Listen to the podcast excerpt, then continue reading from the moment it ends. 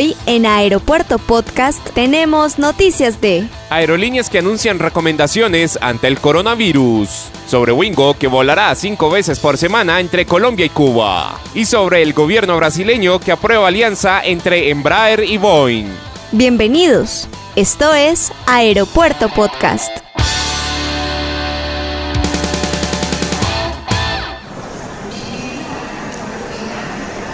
Este es un podcast.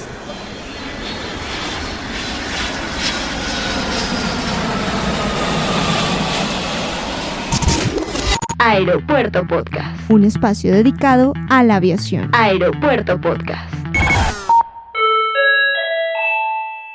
Hola, ¿qué tal? ¿Cómo están? Bienvenidos una vez más a Aeropuerto Podcast, el podcast dedicado 100% al mundo de la aviación. Soy Manuel Camargo Chemas y como siempre los acompaño desde la ciudad de Bogotá en Colombia con lo mejor de la actualidad del sector de la aviación. Y comenzamos nuestro podcast el día de hoy hablando del coronavirus, ya que varias aerolíneas han emitido recomendaciones a todos sus pasajeros y trabajadores para poder combatir este virus y evitar un contagio con este. Aerolíneas como Thai Airways dio a conocer que estarán fumigando todos sus aviones que vuelen desde China o desde otras zonas que se encuentren en alto riesgo. China Airlines no estará ofreciendo servicios a bordo en la mayoría de sus vuelos y KT Pacific ha tomado la decisión de que todos sus tripulantes utilicen máscaras para evitar algún tipo de contagio. Estas son algunas de las recomendaciones para todas las personas que se encuentran en zonas de riesgo de contagio del coronavirus. Utilizar máscaras o tapabocas que cuenten con la certificación N95.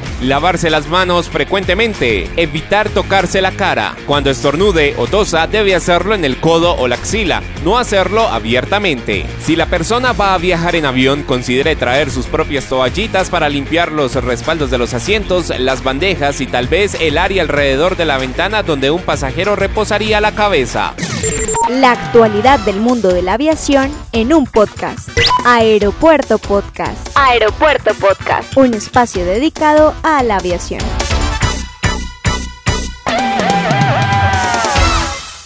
Y hablamos de la aerolínea Wingo que ha iniciado su operación esta semana de vuelos directos entre Bogotá y La Habana con una frecuencia de 5 vuelos semanales, lo que incrementaría su operación en un 33%. Los vuelos iniciaron ayer martes con una tarifa de hasta 70% menos de la que ofrecen otras aerolíneas en esta ruta. La tarifa es de 203 dólares y de regreso, con todas las tasas e impuestos incluidos. Este aumento de la operación llega a sumarse a las dos frecuencias que tiene la aerolínea entre Panamá y la capital cubana. La aerolínea arranca su plan de expansión con esta ruta que será operada por aviones Boeing 737 Rayo 800, los cuales le permiten ofrecer 31% más sillas en el mercado durante 2020. De acuerdo con Carolina Cortizo, directora general de Wingo, la combinación única de historia, cultura y playas que ofrece Cuba ha convertido este destino del Caribe en uno de los más visitados por los colombianos y fue precisamente este comportamiento positivo del mercado